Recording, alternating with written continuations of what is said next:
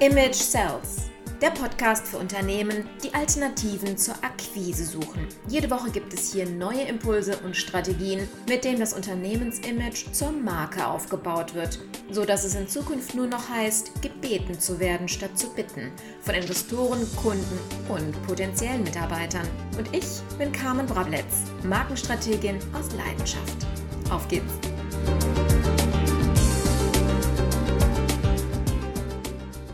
Hallo und herzlich willkommen. Schön, dass du dabei bist und ich verspreche dir, die nächsten Minuten werden sich definitiv für dich lohnen. Stell dir Folgendes vor. Dein Telefon klingelt. Es ist eine unbekannte Nummer auf dem Display. Wie ist deine Erwartungshaltung? Ist es ein, oh, das wird schon irgendjemand sein? Oder ist es eher der Wunsch und das Bedürfnis und die Freude darüber, einen potenziellen Kunden am Telefon zu haben, der dir mit Auftrag droht. Oder wenn dein Unternehmen zum Beispiel der IT bist, denen momentan die Kunden die Bude einrennen und du sagst, boah, ich brauche so die richtigen Mitarbeiter, die endlich mal die Jobs erledigen. Und da ist gerade der Potenzielle dran und sagt, ich liebe euer Unternehmen, ich möchte hier arbeiten. Oder wenn du ein Startup bist, dass sich ein Investor meldet und sagt, ich finde deine Geschäftsidee so geil, ich möchte Investor werden. Du sagst, ja, das wäre echt schön, aber es gibt hier kein Aber. Ich zeige dir heute, wie du dieses Aber durch ein Und ersetzt. Ein Und, ich kann das schaffen. Ich richte mir das ein, dass die richtigen Mitarbeiter, Kunden und Investoren bei dir anrufen oder bei dir, naja, vor der Bürotür stehen, je nachdem, wie du es haben möchtest. Ja, ich bin so ein bisschen die Revoluzerin, denn ähm, ich halte von Akquise absolut gar nichts. Ich halte auch von Werbung absolut gar nichts. Und ich werde im Laufe der nächsten, ja, knappen Stunde auch erklären und darlegen, warum. Ich bin Strategin, ich bin Analystin und zwar schaue ich mir die Wirkung von Unternehmen und Firmen und Marken an, denn das ist das, was ich richtig gut kann. Und das ist auch das, wo ich dir heute ein wenig Einblick hinter die Kulissen geben werde. Denn es gibt einen Punkt, den die wenigsten Verkaufstrainer dir mitgeben, nicht weil sie es nicht wollen, sondern weil sie es nicht wissen. Denn es gibt vor dem Moment, wo der Mensch, mit dem du redest, dir quasi die Erlaubnis erteilt, in ein Verkaufsgespräch einzugehen, also es wirklich um die Entscheidung geht, ja oder nein und wie wird dieser Verkauf stattfinden, gibt es noch eine Stufe davor. Und diese Stufe hat etwas mit ja, Neurowissenschaft zu tun. Aber keine Angst, ich werde dich in keinster Weise mit irgendwelchen hochtrabenden Begriffen oder Formeln oder sonstigen Dingen belästigen. Wisse nur, dass das, was ich dir heute hier mitgebe, auf Studien von Harvard und anderen Elite-Universitäten Universitäten so rum beruht und ich mir das nicht aus den Fingern gesogen habe. Ich bin seit 17 Jahren in dieser Branche tätig und ich habe so ein bisschen was gesehen und ich plaudere heute aus dem Nähkästchen. Denn das, dieser Wunsch, dieser, dieser Weg zum Umsatz, nämlich gebeten zu werden statt zu bitten, ist das Versprechen, was ich meinen Kunden seit fast zwei Jahrzehnten mitgebe und es auch erfolgreich umsetze. Schauen wir uns einmal an, woran liegt es denn, dass ich Einwandbehandlung, Vorwandbehandlung, Preise feilschen, Dreingaben, Draufgaben, diesen ganzen, entschuldige, wenn ich es sage, Mist immer noch durchexistieren muss. Mir eine, vielleicht kennst du das, ich habe vor uff, 20 Jahren meinen Finanzvertrieb mit aufgebaut und das erste, was man uns mitgegeben hat, war ne, so ein leeres Blatt, so mit 100 Kästchen allerdings und es hieß, wenn ein Kästchen davon nur ein Ja wird, dann hat sich das schon gelohnt. Wirtschaftlicher Selbstmord. Denn ganz ehrlich, 100 Menschen, Firmen, Kontakte anzurufen oder sich auch noch mit denen zu treffen vielleicht, also in Kontakt zu treten, kostet ja schon Zeit. Und sich 99 Neins davon abzuholen, ganz ehrlich, das ist pure Zeitverschwendung. Und das Einzige, was wir im Leben uns nicht wiederholen können, meine Lieben, das ist Zeit. Und wenn du jetzt sagst, ja, aber, nix aber, dreh den Spieß doch einfach um. Und ihr könnt das. Und ich kann euch zeigen, wie das geht. Denn bevor ich euch die sechs Schlüsselfaktoren mitgebe, wie du ein Image aufbaust, was für dich verkauft, denn das ist das, was in Zukunft dein Verkaufs-, Vertriebs-, Vermarktungs-, Spitzenmitarbeiter sein wird und sein kann, wenn du es zulässt, ist noch eine kleine Vorarbeit. Und zwar gibt es so zwei Bereiche in uns, in unserem Gehirn, die Entscheidungen treffen. Das ist einmal der Verstand und einmal das Unterbewusstsein. Jetzt darfst du dich melden. Ich kann dich leider nicht sehen. Glaubst du eher, der Verstand trifft die meisten Entscheidungen oder das Unterbewusstsein? Diejenigen von euch, die jetzt gesagt haben, ah, auf jeden Fall der Verstand, ich mache das ja bewusst, sind leider auf dem Holzweg. Über 90 Prozent, und da kommen wir zu Harvard und Co., den Studien, über 90 Prozent unserer täglichen Entscheidungen, egal worum es geht, und natürlich auch um die Kaufentscheidungen, werden von eurem Unterbewusstsein gesteuert und entschieden.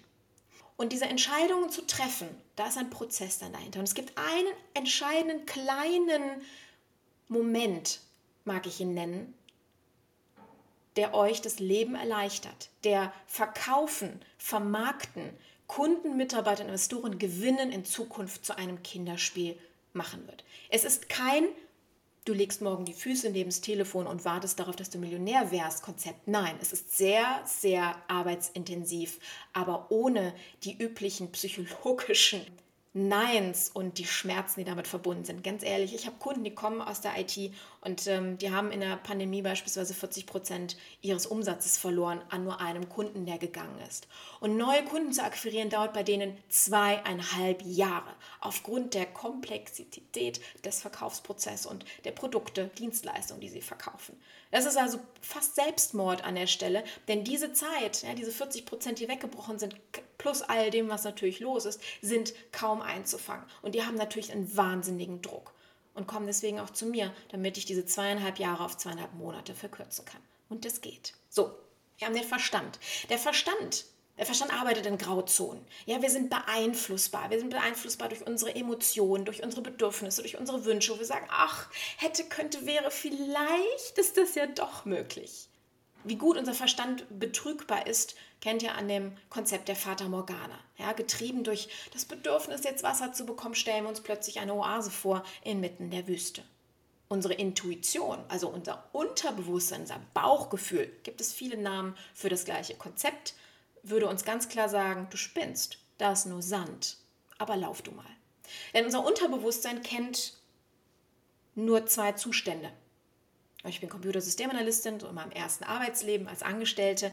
Das ist wie auf der, äh, im Prozessor eines Rechners. Es gibt nur Ja oder Nein, an oder aus, 0 oder 1. Das ist wie beim Lichtschalter, an oder aus, klick, klack. Also jetzt nicht der Dimmer, das ist der Verstand, die Grauzone dazwischen, sondern das ist der ganz klare An- oder Aus-Lichtschalter. Und dieser Moment, wo dein Unterbewusstsein an oder aussagt, ist nicht der Moment, wo du dich entscheidest, etwas zu kaufen, sondern der Moment davor. Der Moment, wo abgeglichen wird zwischen all den Informationen, die ich in meinem Leben gesammelt habe, Erfahrung, der Informationen, die ich im Verkaufsprozess Werbung, Marketing, Vermarktung, Kommunikation bekommen habe, vermenge die mit der Information, die ich jetzt gerade bekomme, nämlich der Wirkung, die mir entgegengebracht wird. Und wir wirken auf drei Ebenen. Der optischen, also das, was wir zu sehen bekommen, nicht nur am Menschen. Das können auch die LKWs eures Unternehmens sein, eure Autos, eure Geschäftsunterlagen. Die zweite Ebene ist der Inhalt, also die Kommunikation. Was bekomme ich zu hören? Und die dritte Ebene, das ist das Verhalten. Also was erlebe ich gerade in der Situation? Und eins oder null stimmt, stimmt nicht, ist, ist es positiv oder negativ für mich? Eine Entscheidung zwischen dem Abgleich dessen, was ich kenne, was ich erwarte und dem, was ich hier erlebe. Und beispielsweise, ja, wenn ich ähm, eine Software kaufe und ich kaufe die Option der Business Hotline. Ich brauche also nicht 25 Minuten in der Hotline zu warten. Ich habe nicht acht Stunden oder zwei Tage Entstörungszeit, sondern bin schneller dran. Und ich sitze drei Stunden an der Hotline und man sagt mir ja, in vier Tagen ist eventuell ein Techniker da. Was ist passiert? Es ist das Versprechen, wofür ich auch noch gezahlt habe, ist hier gebrochen worden durch ein anderes Erlebnis. In meinem Kopf ich habe ja schon gekauft, aber in meinem Kopf bin ich dabei zu sagen, ich habe gekündigt und ich suche mir jetzt einen neuen Anbieter. Das ist also so das Thema, ja, wie verliere ich Kunden? Aber das ist genau der Prozess, wo hier eine negative, ich verabschiede mich Kaufentscheidung für jemand anderen an der Stelle getroffen worden ist. Das heißt, wie wir wirken, ja, was wir sagen, wie wir auftreten, wie wir uns vermarkten, wie wir kommunizieren, ist essentiell wichtig. Wenn du stimmig wirkst, kannst du dir ein Image aufbauen, was langfristig für dich verkauft. Und wir gehen jetzt mal in die sechs Schlüsselfaktoren rein. Denn es liegt niemals am Thema, es liegt auch niemals am Produkt. Es liegt immer am Menschen, sprich an dir, der den Kriterien deines Gegenübers nicht gerecht wird. So hart wie es klingt, ist es auch. Denn ganz ehrlich, wir haben ja einige Männer hier wahrscheinlich auch bei uns, die zugucken. Bei den Ladies ist es ja auch nicht anders. Aber dann haben wir unsere Statussymbole, unsere Rolex, unseren Porsche, unsere Louis Vuitton-Tasche oder was auch immer wir dementsprechend mit uns tragen, um sich mit dem Image auch zu schmücken. Denn das ist das, was dahinter steht. Aber es sind Statussymbole. Es ist nicht das Image, was ihr weitergebt. Denn das Image, was sich, also was heißt Image? Image ist das Abbild deiner Person, deiner Wirkung, was sich auf der geistigen Festplatte deines Gegenübers manifestiert. Das ist da abgespeichert. Und erzählt nicht, was du mit dir rumträgst, sondern erzählt eben das, was ich gesagt habe. Optik, Verhalten, Kommunikation, abgeglichen mit dem, was ich vorher erlebt habe. Und wenn da ein Bruch drin ist, ja, jemand verkauft Luxusimmobilien und fährt mit einem mit Panzertape zusammengehaltenen Fiat vor, der schon vor 20 Jahren hätte sterben wollen, ist ein Bruch im Erlebnis drin. Und ich sehe so oft an Kleinigkeiten. Ich bin Analystin. Ja, ich habe das Thema Computersystem und Analystin gelernt und dieses analytische Denken, ich, ich sehe mir etwas an und ich finde den Fehler im System, hat in meiner Umgebung schon sehr oft zu Lachern geführt, so nach dem Motto, kam, zieht das Chaos und Katastrophen an. Nein, ich sehe sie einfach, ich spreche sie an und ich gehe ihnen quasi entgegen. Aber deswegen bin ich auch so gut, um euch zu sagen, wo die Fehler im System sind. Schauen wir uns doch jetzt mal die sechs Schlüsselfaktoren an, damit ihr sofort auch was umzusetzen habt. Nummer eins. Nummer eins ist die Marke. Ich habe gerade vom Image ab, äh, gesprochen. Das Abbild von euch. Was seid ihr denn? Ihr seid eine Identität. Deswegen reden wir ja auch in der Markenwelt von Corporate oder Personal Identity. Das ist euer Nukleus. Euer Nukleus, eure DNA, eure Identität sagt das eine über euch aus, nämlich wofür steht ihr?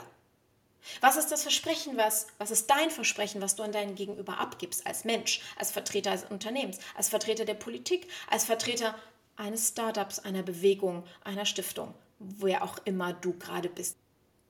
Ich möchte euch mal ein Beispiel aus der Nicht-Dienstleistung. Also ich bin spezialisiert auf Dienstleister, deswegen werden wir sehr viel im Dienstleistungsbereich reden, aber das alles kann auch auf Produkte übertragen werden. Deswegen fange ich auch direkt mal mit einem Produktbeispiel an.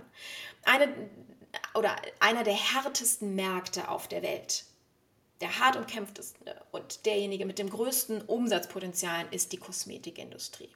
Und dort mit einer neuen Marke auf den Markt zu gehen, ist boah, fast unmöglich wahnsinnig kostenintensiv oder mit einem sehr, sehr guten Marketingkonzept, Guerilla-Marketing oder ähnlichem verbunden. Vor vielen Jahren ist eine eine Kosmetikfirma, eine Brand auf den Markt gekommen, die Männer und Frauen gleichermaßen kennen. Denn sie hat eine Revolution auf, ausgelöst, die die komplette, nicht nur Kosmetik, sondern auch Modeindustrie beeinflusst hat. Und zwar nachhaltig. Und zwar DARF, D-O-V-E, ja, die Taube.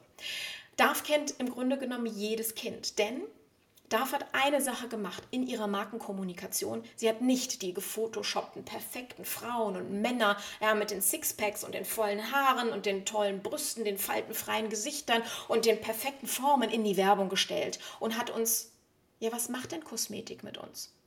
Kosmetik setzt uns unter Zugzwang, macht uns Stress. Warum? Wir schauen morgens in den Spiegel und sagen uns, ich kenne dich nicht, aber ich wasche dich trotzdem, mal gucken, was passiert. Ja, wir Frauen haben einen riesen Vorteil, wir können mit Make-up noch so einiges wettmachen. Ja, aber ihr Männer kennt den Druck morgens unter der Dusche auch, wenn man wieder ein paar mehr Haare im Abfluss hat, als man eigentlich auf dem Kopf haben wollen würde. Ja, ich übertreibe jetzt gerne, aber ich sehe es mir nach, dass ich hier nur anschaulich schildern möchte. Und diese Marke hat es umgedreht. Sie hat nicht gesagt, du musst schöner, du musst jünger, du musst straffer, du musst perfekter sein. Nein, sie hat gesagt, mit Bildsprache perfekt. Wir stellen normale Menschen in den Fokus. Frauen mit Dellen, mit Kurven, mit Männern mit weniger Haaren auf dem Kopf und nicht unbedingt mit dem Sixpack, sondern ganz normale Figuren. Sie haben damit einen Aufschrei in der ganzen Branche provoziert. Wofür steht die Marke? Was ist deren DNA, deren Identität, das Versprechen dahinter? Es ist nicht, ich mache dich jünger, hübscher, was wir sowieso nie schaffen mit Kosmetik, sondern sie sagt, oder der Nutzen dahinter ist Entlastung. Denn sie sagt ganz klar mir als Kunden, meine liebe Carmen, du bist okay, so wie du bist. Was du mit unserer Kosmetik allerdings erreichst, ist, dass du den Status quo erhältst, dass wir dich pflegen wollen, weil du schön bist. Wow. Ich schaue morgens also nicht mehr in den Spiel und denke mir so, oh mein Gott, da ist eine neue Falte, bitte, ich brauche unbedingt diese Creme, die es wegmacht, sondern ich mir sagt, ja, Erfahrungslinien, Lebenslinien, die pflegen wir jetzt, sodass sie länger hübsch bleiben. Du weißt, was ich meine. Der Stress morgens im Bad fällt plötzlich von einem ab. Es hat, man hat irgendwie einen Partner, der einem anderen Stress macht, aber blenden wir das an der Stelle mal aus. So, das heißt, was wichtig für euch ist, zum einen, um ein Image aufzubauen, nur dann, wenn du einfach sagst, nee, pass auf, Kam, ich möchte lieber weiter in kalt telefonieren, kein Problem. Dann wünsche ich dir ein schönes Leben, dann kannst du an der Stelle auch gehen, denn dann wird nichts, was ich dir heute erzähle, irgendwie ähm, ja, dir helfen. Alle anderen, die aber sagen, mm, ich hätte ganz gerne den Anruf vom richtigen Kunden, vom richtigen Mitarbeiter oder vom richtigen Investor, dann bleib bitte dran. Ich habe nämlich gleich auch noch was für dich. so, also du brauchst als allerersten Schlüsselfaktor eine Marke, das heißt eine Definition von dir. Man redet ja auch gerne über Positionierung. Positionierung bedeutet nichts anderes als deine Position, dein Statement wer du bist, wofür du stehst, wen du ansprichst, wer ist die Zielgruppe und was kannst du der Zielgruppe mitgeben. Ich sage ja auch ganz klar, meine Spezialzielgruppe oder meine Fokuszielgruppe sind die Dienstleister. Ich habe von Produkten relativ wenig Ahnung und ich kann die auch nicht gut vermarkten. Ich finde da auch nicht wirklich so die Fehler, wie ich das bei den Dienstleistern tue. Ja, die Dienstleistern ab, einem, ab einer bestimmten Größe, ja, die einfach nicht gerade angefangen haben auf dem Markt, sondern die so auf der Stufe sind, wo sie sagen, boah, ich habe keinen Bock mehr um Preise zu falschen, mich mit der Konkurrenz zu vergleichen, sondern ich möchte jetzt endlich die nächste Stufe zünden und den Spieß rumdrehen, nämlich gebeten werden statt zu bitten. Das ist die Fokussierung, ne, die Zielgruppe, die ich dementsprechend anspreche und suche und auf die ich mich fokussiere. Und das ist die Brand, die für euch dann auch wichtig ist. Diese Kommunikation, diese, naja, dieses Zeichen auf dem Reißbrett, die Architektur. Und dann wisst ihr nämlich auch, wie ihr rauszugehen habt. Wie ihr ein Image, ein Abbild kreiert, was sich auf der geistigen Festplatte eures Gegenübers manifestieren kann, das korrekt ist, wo es keine Brüche gibt, wo es keinen Moment gibt, wo ihr gesagt nettes Gespräch, aber wissen Sie, ich musste um meine Nacht drüber schlafen. Ganz ehrlich, diesen Spruch oder dieses, oh ja, das war, äh, danke für die Infos, tolles Telefonat, schicken Sie mir doch mal was zu, hier haben Sie meine E-Mail-Adresse, wir melden uns bei Ihnen.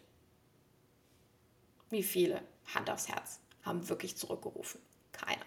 Ja, wir haben natürlich hinterher telefoniert und gefragt, ist das angekommen? Ja, wir haben so ein kleines Problem mit E-Mail-Server. Ähm, haben Sie die E-Mail bekommen? Bullshit. Wir kennen das alle. Jeder weiß auch, dass das ein totaler Vorwand an der Stelle ist. Aber das ist genau deswegen passiert, weil das Bauchgefühl, die Intuition, auf die wir bewusst nicht hören, aber unterbewusst, ja, unserem Unterbewusstsein sagt, mm -mm, das ist nämlich ein Autopilot, den wir überhaupt nicht beeinflussen können, der in unserem Kopf, in unserem Gehirn, in unserem Inneren vor sich geht, der einfach sagt, nee, du lass die Finger mal davon. So, das war Stage Nummer 1. Stage Nummer 2, Schlüssel Nummer 2 ist Strategie. Ganz ehrlich, meine Lieben, stellt euch mal vor, wir wären jetzt hier auf einer Live-Tagung. Aber nehmen wir mal an, wir wären jetzt live vor Ort. Ich bin immer wieder fasziniert und erschreckt zugleich. Ich kann mich nicht entscheiden, was davon ja, meine Wahl ist, wie unstrategisch Menschen vorgehen. Also mal Hand aufs Herz. Ja?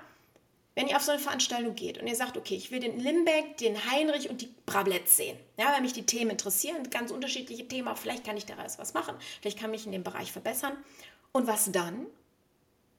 Geht doch mal, seid ihr mal strategisch auf eine Veranstaltung gegangen? Habt ihr euch vorher angeguckt, wer ist da? Mit wem möchte ich reden? Ja, wie, mit wem möchte ich in Kontakt treten? Was erzähle ich denn den Menschen? Was nehme ich vielleicht mit, außer der klassischen doofen Visitenkarte? Ja?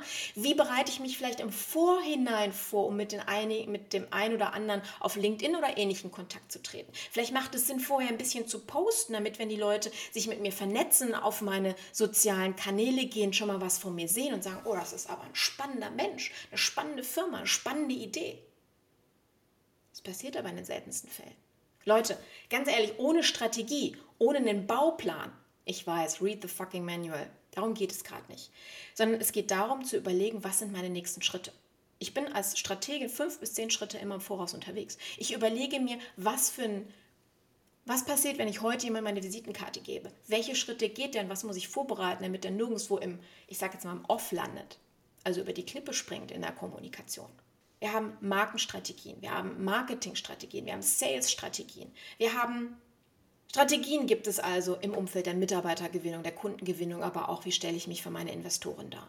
Bitte, geht nicht raus. Fangt nicht an zu verkaufen, euch zu vermarkten, ohne die Prozesse, die Schritte dahinter optimiert zu haben. Auch wenn ihr, Podcast habe ich gerade angesprochen, ich habe eine Podcast-Marketing-Agentur seit äh, vier Jahren jetzt mittlerweile und äh, dort Es reicht nicht einfach nur zu senden. Man muss überlegen, wie sammle ich die Leads dahinter ein? Wie gehe ich mit den Leuten in Kontakt? Das ist eine strategische, langfristige, mit mehreren Schritten ausgestattete Geschichte. Macht das, tut das, arbeitet strategisch, damit euch nicht die besten Kontakte eures Lebens durch die Lappen gehen und damit ihr auch ein Image aufbaut, was für euch verkauft. Denn wenn ihr nicht strategisch, sprich im Vorhinein denkt und agiert, dann können diese Brüche, von denen ich vorhin gesprochen habe, die dieses Bauchgefühl hervorrufen, nämlich passieren. Kommen wir zum dritten Punkt, Thema Netzwerke. Ich muss zugeben, ich bin seit ich 13 Jahre alt bin in Netzwerken aktiv ich bin nicht so diese klassische Vereinsmeierin, sondern ich finde es großartig, mit Leuten, mit like-minded people, sagt man ja so gerne, also mit Gleichgesinnten etwas zu bewegen. Ob das jetzt eine Stiftung ist, ob das ähm, in, in der Wirtschaft ist, ob das privat ist, ob das Charity ist, ich bin da überall mal gewesen oder immer noch mit drin. Doch beim Netzwerken gibt es Regeln. Beim Netzwerken gibt es sehr viele Fettnäpfchen, die man begehen kann. Und stellen wir uns jetzt nochmal wieder die Situation von vorhin vor. Wir sind gerade live auf dieser Veranstaltung. Es gibt Pausen zwischendurch, wo man sich vernetzen kann, die extra dafür ja auch aufgestellt und gestaltet werden. Und dann gibt es diese klassischen Menschen, die heute immer noch so agieren. Und ich verstehe nicht, dass sie es nicht kapiert haben, dass wir nicht mehr in der Steinzeit leben. Ja, dieses Anhauen, Umhauen, Abhauen Prinzip, Visitenkartentauschverein. Ah, wer bist du? Aha, danke, hier meine Visitenkarte. Tschüss. Und ich mir denke, war das eine Fata Morgana, dass das gerade richtig passiert? Wer war denn das jetzt? Und dann steht da auf der Visitenkarte irgendetwas Nebulöses. Und was passiert mit dem Ding? Die bleibt auf dem Tisch liegen oder sie wandert in den Müll. Vielleicht ist ein hübsches Gesicht drauf, dann nehme ich sie mit nach Hause, aber dann wandert sie dort auf den Stapel von keine Ahnung, wer das war und worum es da eigentlich ging. Hört mit der Scheiße auf. Sorry, wenn ich das so sage. Aber ganz ehrlich, das ist so das allerletzte. Netzwerken funktioniert so nicht. Das sind auch diejenigen, ja, die Social Media nutzen und da Verkaufspost, ja, 20% auf alles bis auf Tiernahrung bis heute 24 Uhr. Und sich dann wundern, warum nichts passiert. Ich habe kein Engagement. Ich habe keine Conversion. Ich kriege kein, also mein Account wächst nicht. Ich verliere sogar Follower. Oh mein Gott, das funktioniert nicht. Nein, es funktioniert deswegen nicht, weil du es falsch machst. Netzwerken funktioniert auf allen Ebenen genau umgekehrt. Es ist nicht, gib mir, ich saug mich fest, gib mir. Nein, Netzwerken funktioniert so, gebe und dann bekommst du zurück. Es ist eine Bringschuld und dann kriegst du dementsprechend das, was du brauchst. Deine Kontakte, deine Informationen, was kostenfrei, Barter-Deal, was auch immer du benötigst. Aber erst einmal musst du was investieren. Das muss nicht immer Geld sein. Aber es gibt gewisse Regeln, wie das Netzwerken funktioniert. Ein, auch ein wichtiger Faktor, wie das Netzwerken funktioniert, ist, dass du dich richtig präsentieren kannst. Wie oft stehen wir am Tisch zusammen und fragen, und? Was machen Sie so? Dann kommt so ein, ja, ich bin Rechtsanwalt der Kanzlei, äh, schieß mich tot und äh, wir bearbeiten ähm, Arbeitsrechtsschutzfälle. Okay. Ja, oder äh, ich bin Coach, äh, ich bin äh, Coach für Berater, Trainer und Speaker. Ähm, ja, okay. Und dann traut man sich gar nicht mehr zu fragen, weil man sich denkt, so, mm warum kommt so ein mm und man geht weiter? Warum passiert das? Der Lichtschalter ist auf Nein gegangen. Es ist nicht stimmig für mich, es bringt mich nicht weiter. Ich habe nicht genug Informationen, denn ich habe gerade gefragt, und was machen Sie so? Ich frage nicht ab, was derjenige, was sein, sein Arbeitsprozess ist, sondern ich frage, was hinter dieser Frage wirklich steht, ist, was der Amerikaner gerne in What's in it for me formuliert, was habe ich davon, dass es dich gibt? Also sprich, wenn ich dich kennenlerne, was kannst du mir Gutes tun? Den Spieß also rumzudrehen. Also nicht aus meiner Perspektive zu kommunizieren, sondern aus der Erwartungshaltung, dem Bedürfnis deiner Zielgruppe, den Spieß einmal rumzudrehen. Also einen richtig geilen Pitch auf den Tisch zu legen. Das heißt, ja, kann ich. Dann machen wir mal die Probe aufs Exempel. Wie oft, wenn du sagst, ich kann das, ist dir an diesem Tisch die Visitenkarte von jemand anderem angeboten worden? Wie oft bist du dann ins Gespräch verwickelt worden? Ach so, ja, spannend, erzählen Sie mal mehr. Ein guter Pitch ist für zwei Dinge relevant notwendig. Und zwar, beziehungsweise gut. Erstens, du qualifizierst die Leute, die am Tisch stehen, die du nicht kennst, ob sie in deine Zielgruppe gehören oder nicht. Ich sagte ja gerade, meine Dienstleistung, ja, Dienstleistungsunternehmen ab einem bestimmten Level, die dann sagen, ich möchte jetzt weg aus dem klassischen Verkauf, feilschen und mich vergleichen, rein in den Imageaufbau, sprich mit der Marke zu arbeiten, in der Kommunikation. So, und wenn derjenige das nicht versteht und sagt, nee, nee, kalt verkaufen am Telefon ist immer noch das Allergeilste, weiß ich, ist nicht meine Zielgruppe. Ich muss mit dem nicht mehr Argumente austauschen. Leute, ihr habt, nehmen wir mal an, es sind 200 Leute im Raum und ihr habt 20 Minuten Zeit. Ihr könnt nicht mit jedem reden. Und so berechnet, wie sich das gerade anhört, hier geht es ums Business. Und wenn es ums Business geht, dann zählt jede Sekunde. Das heißt, mit demjenigen weiter ins Gespräch zu gehen und den versuchen zu überzeugen, wie toll eure Leistung ist, ist Nonsens, weil der will das, was ich in dem Moment anbiete, nicht. Das heißt, ich habe mit einem richtigen Pitch denjenigen direkt disqualifiziert. Okay, du bist nicht meine Zielgruppe, super. Dann gucke ich weiter nach. Und ich schaffe eine Identifikation bei der richtigen Zielgruppe. Das ist eben so dieses Qualifizieren und derjenige versteht, was ich tue. Der kann also direkt in seiner Lebenswirklichkeit überprüfen, überlegen, brauche ich dich? Und da sind wir wieder beim Image, was verkauft. Wenn bei mir im Kopf angekommen ist, oh, das macht der. Das, was die Person macht, das, das brauchen wir. Was passiert dann? Das ist nicht dann so, dass du hinterherrennen und betteln musst, sondern die Person hat dann ein, oh, da könnte ich mal nachfragen, Moment. Also wir haben den Spieß rumgedreht. Gebeten werden statt zu bitten. Diejenige Person wird nach mehr Informationen fragen. Verstehst du, was ich meine? Du, bist, du hast ihm quasi die Karotte vor die Nase gehalten. Er hat verstanden, dass das was Leckeres zu essen ist und dass es ihm gut tut. Also wird er dementsprechend oder sie ich rede hier nur in einer Person, damit wir uns die Zeit mit den Gendern hier nicht klauen. Ähm, seht mir das bitte nach, damit wir dementsprechend hier erfolgreicher sind. Und hier kommen wir auch zum Geschenk, was ich dir gebe. Ah ja, so ein halbes Geschenk. Also die meisten pitchen ja hier ihre Produkte, ihre Bücher oder jegliches. Das möchte ich nicht tun. Ich möchte nicht dieses klassische zahle 99 Euro für mein Programm und dann wirst du der Held. Nein, ich möchte, dass du, ob online, ob bei Clubhouse, wir reden gleich über den vierten Schlüsselfaktor, das ist nämlich das Thema Bühne. Ja, ob die digitalen Bühnen oder die Live-Bühnen, wenn wir den Mix wieder auf größeren Veranstaltungen unterwegs sind und uns in die Augen gucken und ich dich fragen werde, und was machst du so, dann möchte ich, dass du darauf richtig, richtig geile Antworten hast. Und ich möchte, dass ihr alle das tut. Deswegen schenke ich euch meinen Magnetic Pitch, mein Konzept. Das Konzept, was ich auf Startup-Veranstaltungen Startups beibringe, innerhalb von einer halben Stunde, damit diese in vier Minuten ihre Idee so präsentieren können, dass die Audience versteht, worum es geht. Denn meistens ist das nämlich nicht der Fall, gerade wenn wir so in technischen Bereichen sind. Und dass die Investoren und die Jury, die da sitzen und bewerten, nämlich am Ende anbeißen und sagen, euch möchte ich finanzieren. Das schaffe ich in 30 Minuten. Das Training, was ich euch hier quasi fast schenke, ähm, ist ein bisschen länger, eine Schritt-für-Schritt-Anleitung, wie jeder von euch einen Pitch für sich individuell gestalten kann, wo du A, deine Zielgruppe qualifizierst und B, ein Gespräch anzettelst, dass derjenige, der dich gerade braucht, auch dir sagt, dass er dich will und du dementsprechend gebeten wirst, statt bitten zu müssen. Ich packe einen symbolischen 5-Euro-Tag da dran. Ja? Einfach, ähm, um ein Commitment von dir zu bekommen. Das Ding kostet etwas über 100 Euro normalerweise. Ich möchte, dass ihr euch so präsentieren könnt, wie ihr es verdient. Nämlich die Koryphäe, die ihr seid. Das Wissen, den Nutzen, diese brillanten Ideen, die da draußen sind, auch endlich einmal richtig zu formulieren. Das ist mein Anspruch dahingehend und deswegen gebe ich euch das hier mit. So, ich habe von sechs Faktoren gesprochen. Das war Nummer drei.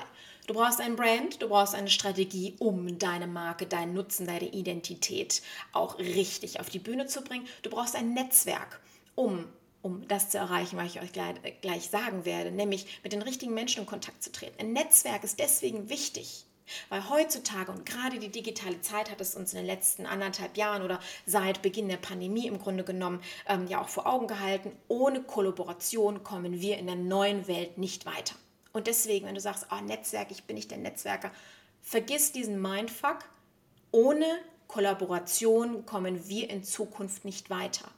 Es ist ein wunderbarer Trend da draußen, dass Unternehmen in den gleichen Branchen sich nicht mehr bekämpfen und in Konkurrenz gehen, sondern verstanden haben, dass wenn sie gemeinsam den Kuchen größer machen, das einzelne Stück für jeden größer wird. Und wenn ihr das einmal kapiert habt, dann können wir da draußen richtig geile Dinge verbringen. Und bitte geht in Kollaboration. Arbeiten wir miteinander, um den Markt toller zu machen, um die Segmente größer zu machen, um unsere individuellen Erfolge einfach besser und ja, schöner zu machen, dass wir da mehr Spaß dran haben und mehr verdienen. Das können wir auch gemeinsam tun. Deswegen ist das Netzwerken wichtig. So. Und wofür das Netzwerken noch wichtig ist, da kommen wir zu Punkt Nummer vier, sind die Bühnen. Ich stehe hier auf einer Bühne. Ich sitze heute auf einer Bühne. Okay. Aber ich wäre viel, viel lieber natürlich live vor 500, 1000, 2000 Leuten unterwegs, wie ich das früher sehr, sehr gerne auch international getan habe. Doch ich habe gerade in der Pandemie die digitalen Bühnen umso mehr zu schätzen gewusst. Also es gibt die analogen Bühnen, der Vortrag, ähm, die Pressebühne, es gibt den Buch, das sind die analogen oder Live-Bühnen dementsprechend. Es gibt aber auch die digitalen Bühnen. Wir haben die Podcast-Kanäle, wir haben ähm, Facebook-Lives, wir haben die Netzwerke, wir haben Clubhouse, wir haben Advertorials, wir haben so viele Möglichkeiten. Auch die Webseite ist so ein ganz klein wenig wie eine Bühne. Warum brauchen wir die? Es gibt, also das Ziel ist ja Umsatz, Umsatzsteigerung. Wie kriegen wir es in der heutigen Zeit, Umsatz zu steigern, indem wir sichtbar sind? Ja, meine Firma, also Image Sales, ist in drei Bereiche aufgeteilt. Das ist eben Sichtbarkeit, Reichweite und Umsatzsteigerung. Passt zur Bühne ganz gut. Und zwar Sichtbarkeit bedeutet, dass ich erstmal meine Botschaft kommuniziere, rausgehe, dass ich überhaupt stattfinde da draußen stattfinde. Und deswegen haben wir die, die Podcast Media gegründet, dass gerade Dienstleister, die haben ja, ne, also einen Kugelschreiber kann ich dir mitgeben, du kannst den Probe schreiben, ein Auto kann ich Probe fahren, aber ganz ehrlich, eine Dienstleistung kann ich erst erleben und mir eine Meinung darüber bilden, wenn ich sie gekauft habe. Das heißt, ich brauche einen riesen Vertrauensvorschuss und deswegen habe ich mich darauf spezialisiert, weil es eine ganz andere Art und Weise des Verkaufens dahinter ist. Ich brauche einen riesen Vertrauensvorschuss, um jemanden dazu zu kriegen, auch noch hochpreisige Dienstleistungen einzukaufen. So, wie tue ich das am besten? Am besten, indem ich rausgehe, mich sichtbar mache, kommuniziere. Ja, das heißt, ich gebe hier im Endeffekt mein Wissen weiter, zum Beispiel auch mit einem eigenen Podcast-Kanal. Und das wäre dann eure Bühne. Diese Bühne ist deswegen auch noch so genial. Warum?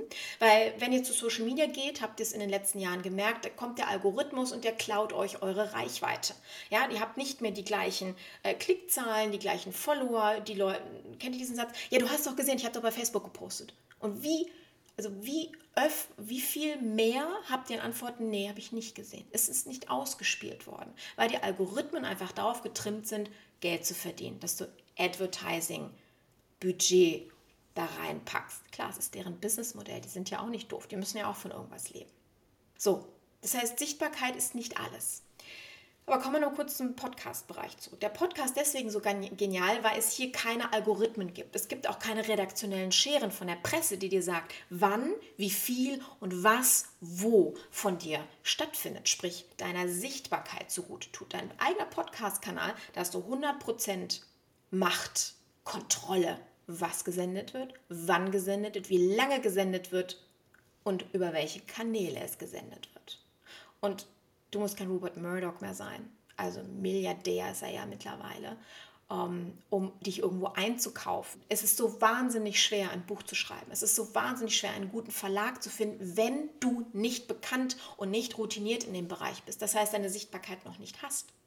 Also da bist du auch wieder einer Schere ausgesetzt. Aber ein Podcast-Kanal kann zu einem Bruchteil des Geldes wie das, was du mittlerweile einsetzen musst, um als unbekannter Mensch ein Buch zu veröffentlichen, realisieren. Und du erreichst jede Minute potenziell tausende von Leuten, wenn du es richtig machst.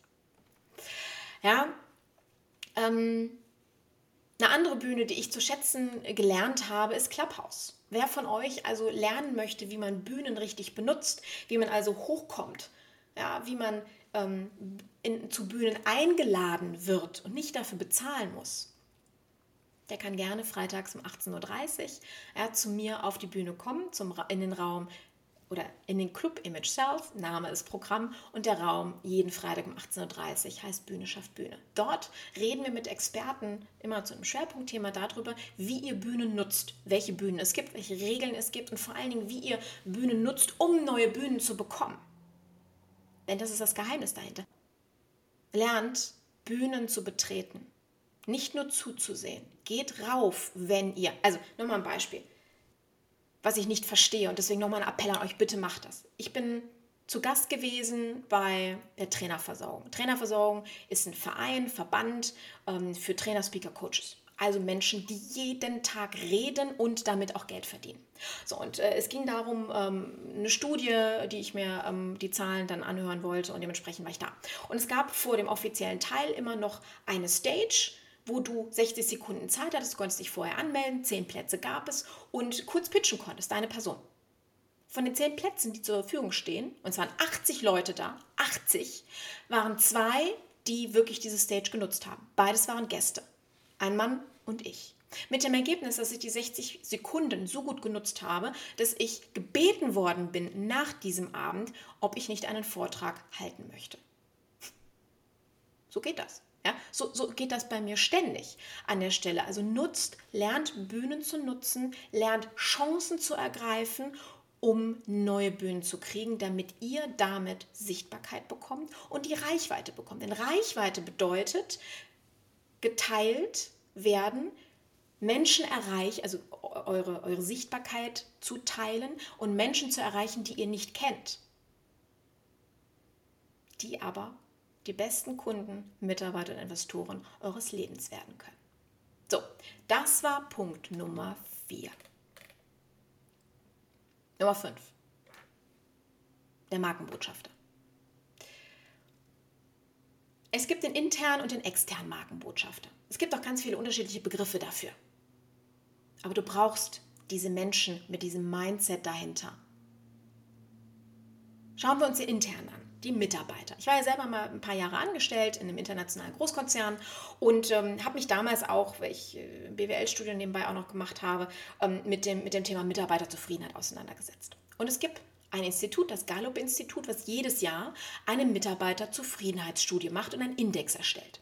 In drei Kategorien, die Chaka, was für ein geiles Unternehmen, Typen, ja, Kategorie 1. Kategorie 2, hm, ob ich jetzt hier oder bei der Pfefferminzia arbeite, ist mir egal. Hauptsache, es gibt einen, äh, ja, einen Check am Ende des Monats. Also diese klassischen 9-to-5-Jobber, vollkommen indifferent, nicht attached, also nicht ähm, identifiziert mit dem Unternehmen. Und dann gibt es noch so einen kleinen Teil, so 17, 18 Prozent, Tendenz steigend, von, ich nenne sie mal die internen Bombenleger, die also alles tun, um bewusst das Unternehmen zu sabotieren. Das Schlimme ist, dass die zweite und die dritte Kategorie über 80 Prozent der befragten Mitarbeiter ausmachen. Und jetzt stell dir mal Folgendes vor. Du als Unternehmen brauchst neue Mitarbeiter, weil dir du wirst überrannt von Kunden, aber du hast nicht genug Menschen. Wie geil wäre es, wenn deine Mitarbeiter, die du jetzt schon hast, draußen in der Freizeit, in ihren Netzwerken, auf ihren Bühnen, in voller Inbrunst, Liebe und Leidenschaft über dein Unternehmen reden und dich im Endeffekt weiterempfehlen. Wie, wie geil wäre das? Also quasi die, yay, geilstes Unternehmen ever Typen. So, das ist genial. Passiert aber leider sehr selten. Und ähm, es gibt so diesen, diesen Trend des Employer Brandings. Ich habe euch hier auch eine Folge dazu mitgebracht mit einer Expertin dazu, Ute Helmut Brandt, mit der wir jetzt auch den nächsten Podcast machen. Wenn euch also das Thema Führung in der digitalen Welt interessiert, dann merkt euch diesen Namen, wo wir über die Notwendigkeit von Employer Branding Maßnahmen gesprochen haben. Das ist nur notwendig, die Marke als Arbeitgeber zu stärken, wenn ich intern dafür gesorgt habe, dass meine Mitarbeiter die Marke nach außen hin mit Füßen treten, die dafür sorgen, zu sagen, was, du willst bei, nee, bei uns? Never. Hm. Dann brauchst du Employer Branding. Dann brauchst du ganz, ganz viel Geld und ganz tolle Argumente nach draußen, um dich als Top-Arbeitgeber darzustellen. Wenn du es aber schaffst, deine Mitarbeiter zu Brand Evangelists, also Marken-Evangelisten, furchtbares Wort, äh, zu machen. Also zu leidenschaftlichen Vertretern deiner Marke. Und wenn es auch nur deine virtuelle Assistentin ist, ist es vollkommen egal. Dann brauchst du Folgendes nicht mehr zu tun. Was nämlich dann im Außen. Kennt ihr dieses? Ihr seid mit dem Verkaufsgespräch fertig, Kunde hat unten rechts unterschrieben und ihr schiebt jetzt dieses Blatt über Kopf zu einem Gesprächspartner rüber.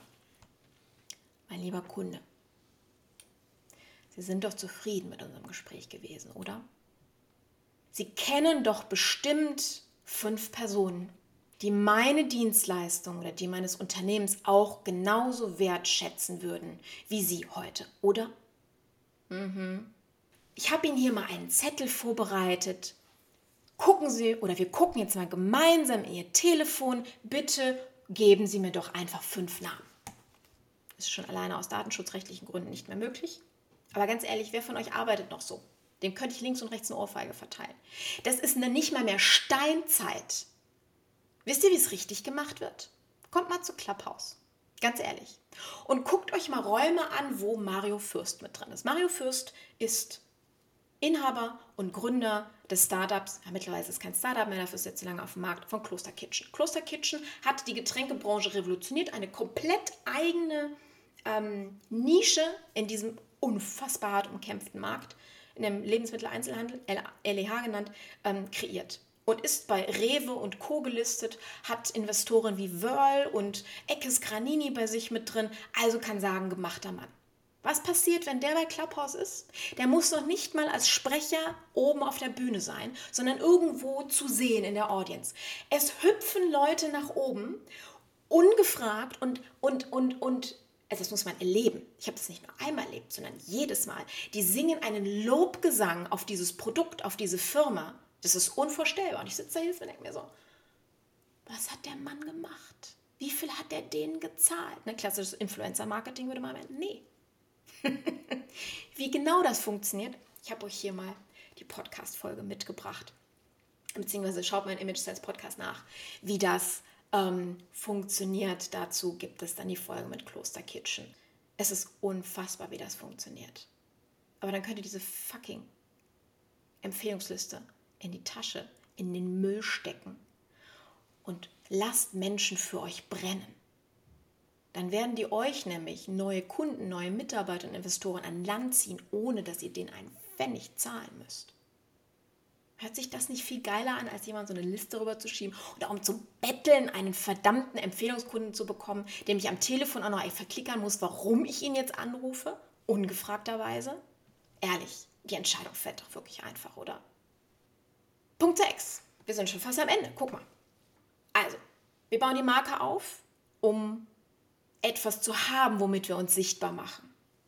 Wir bauen eine Strategie darum herum, damit wir wissen, wie wir uns sichtbar machen. Wir bauen ein Netzwerk auf, damit wir über unser Netzwerk eine Reichweite bekommen. Wir lernen, wie wir Bühnen nutzen, damit wir Bühnen bekommen, um mehr Reichweite zu kriegen. Also Menschen zu erreichen, die uns noch nicht kennen. Denn das ist ja das, worum es langfristig geht. Und dann gibt es, also das ist speziell für die Dienstleister, aber Hersteller und Produktbetreiber in dem Sinne können das auch nutzen, ist die Art und Weise, wie ihr nach außen kommuniziert. Und zwar, ich habe es vorhin angesprochen, ne? diejenigen, die bei Social Media reine Verkaufsposts, und zwar 100% ihres Postings in Verkaufsposts formulieren und sich wundern, warum nichts passiert, ist, weil so Social Media nicht funktioniert. Social Media hat einen Grund, warum es so heißt sozial, miteinander, Kollaboration, Austausch. Ja? Die Leute wollen kein Bam in the face, guck mal, 10% auf Tiernahrung bis heute um 24 Uhr, sondern sie wollen inspiriert werden. Sie wollen mitgenommen werden, sie wollen entertained werden oder sie wollen infotained werden, was auch immer. Und dazu ist das sogenannte Content Marketing unglaublich wichtig. Was bedeutet das? Ich kann Werbung machen, also wir sind die geilsten, ja, wir haben entsprechend die Angebote und die Preise und die Bob für euch, was immer noch gut funktioniert. Fragezeichen, ja.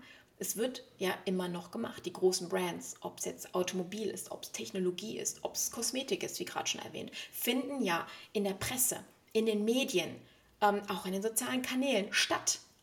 Allerdings wandelt es sich es wandelt sich von der reinen Werbebotschaft hin zum Storytelling, hin zum Nutzenargumentation, hin zu ein wenig mitgeben. Content Marketing ist auch dafür da, dass ich gefunden werde, dass ich also meine Reichweite über die sogenannte organische Suche erweitere. Es gibt ja so die, die vier großen Suchmaschinen. Das ist Google, klassische Suche, es ist iTunes, ja, das ist die für die Audiohörer, es ist ähm, Amazon für diejenigen, die mit einer Kaufentscheidung reingehen nach einem Produkt suchen. Und es ist YouTube für diejenigen, die wissen wollen, wie etwas funktioniert. Das sind die vier großen Suchmaschinen. Und wenn ihr dort nicht stattfindet, habt ihr eigentlich auch schon verloren. Denn in jeder eurer Nische ist schon irgendjemand da. Und der bekommt dann die Zeit geschenkt. Das heißt, wenn ihr mit Content, also sprich mit Inhalten, irgendwo auf irgendwelchen Plattformen stattfindet, ob es ein Buch ist, ob es ein Kurs ist, ob es ein How-to-Video ist oder ob es ein Podcast ist, um mal ein paar Beispiele zu nennen.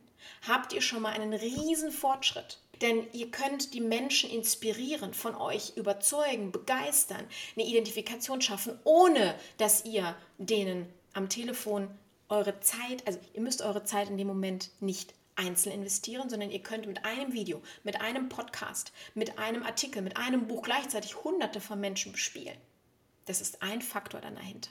Und diejenigen können sich entscheiden, und da ist dieser Twist, den wir ganz am Anfang besprochen haben, können sich entscheiden, ob sie bei dir kaufen wollen oder ob du einfach nicht die richtige, der richtige Dienstleister oder der richtige Hersteller für sie bist. Das ist doch auch eine geile Info. Wenn du sagst, nee, ich will aber alle, vergiss das. Du willst die, die zu dir passen, die, die deine Preise bezahlen wollen, die, die deine Prozesse wertschätzen, die deine Art und Weise schätzen. Ich, ich bin Maschinengewehr, ich bin schnell, ich bin ich bin laut, ich bin dementsprechend eine, die jeden Fehler findet. Das will nicht jeder. Ja, ich frage meine Kunden am Anfang äh, der Strategiegespräche. Also ich werde ja eben, das ist so die dritte Ebene, ne, warum Umsatz nicht funktioniert, wenn ich Sichtbarkeit und Reichweite habe. Umsatz funktioniert dann nicht, wenn irgendwo ein Fehler im System ist. Und meine Kunden holen mich rein und sagen, Carmen, guck dir unseren Podcast an oder guck dir unsere Firma, unsere Kommunikationsstrategie an, was ist da falsch? Und ich frage am Anfang auch, willst du mit Wattebällchen beworfen werden? Also die Ei, Ei, alles ist gut. Vielleicht könnte man da ein bisschen. Oder wollt ihr die blanke, ehrliche Wahrheit, damit ihr euch wirklich weiterentwickeln könnt? Keiner sagt mir, kam Würfel und Wattebällchen. Ich bin aber wirklich sehr ehrlich und sehr direkt. Und es kann auch wehtun. Aber ganz ehrlich, ohne Schmerzen gibt es keinen Fortschritt. Ja. Und die zahlen mir eine Menge Geld dafür, aber sie sparen das Hundertfache teilweise, wenn ich ihnen die Fehler aufzeige, weil sie im Nachgang das sofort reparieren können und dann plötzlich diese ganzen Imageverluste, die sie am Anfang hatten, nicht mehr haben und dementsprechend viel, viel erfolgreicher sind. So, Content, Werbemarketing versus Content. Wir haben über die Suchmaschine gesprochen. Wir haben ähm, vorhin schon über das Probefahren gesprochen. Ja? Ich kann ein Produkt eben Probe fahren, Probe ausprobieren, eine Dienstleistung nicht. Und hierfür bietet sich Content nun mal grandios an. Meine Lieben, zum Schluss, denkt daran, ähm, der Magnetic Pitch schafft euch die Antwort auf, und was machen Sie so? Du qualifizierst deine Zielgruppe aus einer Gruppe heraus. Du schaffst Identifikation, der weiß, wovon du sprichst und ob er das gerade braucht. Und du kannst damit jede Bühne mit einem guten Gewissen betreten, dass du dich nicht um Kopf und Kragen sprichst. Und wenn dir das keine 5 Euro wert ist, das nicht wert bist, in deine Zukunft, in deine Auffindbarkeit demnächst zu investieren, weiß ich auch nicht. Wir haben von Sichtbarkeit, Reichweite und Umsatzsteigerung gesprochen. Das sind Buzzwords unserer heutigen Zeit. Das sind allerdings Ziele. Und die Frage ist, welchen Weg möchtest du gehen? Den, den harten, den um Preise feilschen, den ähm, Argumente auswendig lernen und die Konkurrenz ausspähen, damit du auf Vergleichsargumente gefasst bist oder den Spieß rumzudrehen. Entscheidest du dich, ich nenne es die Abkürzung zu gehen, entscheidest du dich dafür ohne Zeitverlust auf dem Weg raus aus der Vergleichbarkeit hin zu einem Image, was für dich verkauft. Egal, was du nach dieser knappen Stunde, die wir miteinander verbracht haben, für dich entscheidest, welchen Weg du gehen willst. Ich wünsche dir damit viel Erfolg.